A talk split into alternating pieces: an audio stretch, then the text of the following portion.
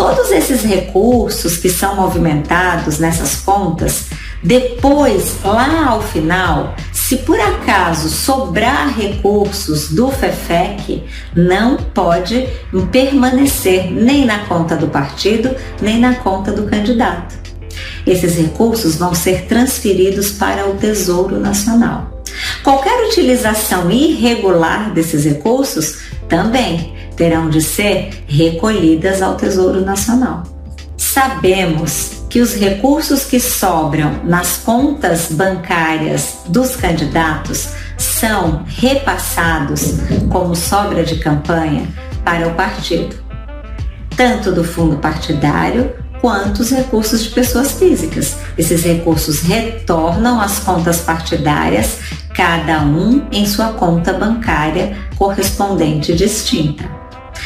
Quando há um excesso de doação, por exemplo, no financiamento coletivo, arrecadou-se mais do que se previa, é outra dúvida frequente que vocês têm. Durante a campanha, observou-se que a arrecadação superou as expectativas. Esse recurso, se arrecadado em excesso, também é repassado para o partido como sobra de campanha.